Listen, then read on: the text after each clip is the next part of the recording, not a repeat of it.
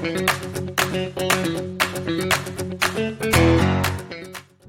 い先生親子しのただいま到着中の時間です。ピーポーピーポー今日もよろしくお願いいたします。今日は九州の大家さんの、えー、マンション見学会に参加してこようかと思っております、えー、このご縁もですね、えー、かねてからすごいマンション手掛けているなと思っていた大家さんがいらっしゃってツイッターの方ではフォローさせてもらっていたんですけども、え先日行われました山口の、えージャンボ山口さんと、えー、ジャンボさんじゃないな。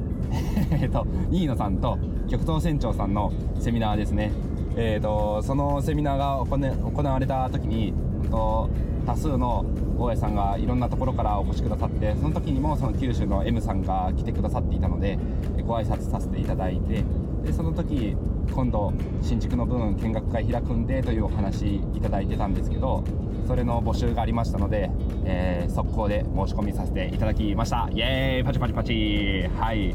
えーと、待ちに待った見学会もう2か1ヶ月前ぐらいから募集あったんかなと思いますけど、えーと、申し込みさせていただいて、まあ、仕事が今からまだあるんですが仕事終わって直接行かせてもらおうかと思っております、えー、今回のそのマンションのちょっと自分的に気になるのはえっ、ー、とうわまあ田舎でやるにはちょっと駐車場のこととかであれかもしれませんけどもどのぐらいの目線で例えば土地をこのぐらいで仕入れて建物がこのぐらいかかるから、えー、家賃賃料このぐらい取れればやっていきますよっていうところの目線をちょっとまた聞かせていただいて自分なりに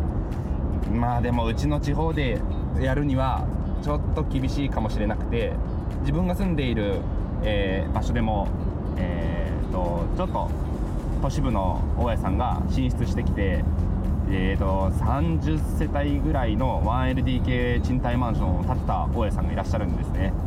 でその時の見学会にも参加させていただいたんですが駐車場は全100%はやっぱりありませんでした。ただ近隣に月決めの貸し駐車場があるのでそれとまあ辻褄合わせて募集をしていますというお話でしたしなかなか、まあ、地方の方でもその賃貸マンションで全部屋分100%の駐車場を確保するっていうのは難しいかなと思うんですが、まあ、できると長期的に見て資産性もいいし、まあ、銀行さんの融資的にも目標を立てるよりかはいいのかなと思いつつもあとはお家賃がちょっと高く取れるのかとか高さを高く積んだ分部屋数が取れて建築単価を下げることができてうんっていうところにはなってくるのかなとは思いますけど事業規模のその融資額的にも伸びてしまうんでその辺をどう考えるかなというところかと思っております、えー、8%で木造新築建てるよりは7%で RC 建てれる方が私はいいかなと思っているのでそれで事業計画が乗るんだったら、まあ、行きたいところではあるんですけど7%だとちょっと厳しいかもしれないしというところですね。はい。なので今日の見学会で、まあ、間取りももちろん設備ももちろんそういう事業計画的な数字のところ少しだけお話聞けたらいいなと思っております。です何かちょっとでも学べるところがあればと思って久しぶりに一眼レフを持ってきてですね ちょっといい感じに写真撮らせていただいて今後の参考にさせてもらおうかと思ってます。やっぱりスマホで撮る写真と一眼レフで撮る写真ちょっと違う部分もあったりボケ具合だったりですね。あとは、まあ、スマホだと普通のレンズと、えー、広角レンズで撮れるところのその焦点距離自体はもう決まってるかと思うんですけど、まあ、今自分が使っている一眼レフのは広角のズームレンズなのでその辺の微調整ができるのでそれも含めて、あの、お部屋の中を撮るには下がって広めに撮ろうと思っても壁があるともこれ以上下がれませんっていうこともあるのでズームレンズで、え、より広角になれるようにっていうのをえー、今回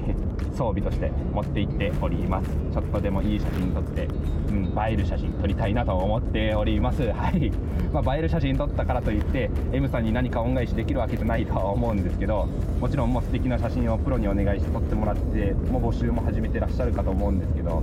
何か映える写真で宣伝じゃないですけど Twitter で何か、ね、恩返しできたらいいなと思っております。はい。いやマンションの見学会はまあ、うちのエリアで行われたのは 1LDK でちょっと小ぶりだったんですけど今回大きいのは初なので楽しみにしております。それではまた報告を収録させていただきたいと思います。今日も聴いていただいてありがとうございました。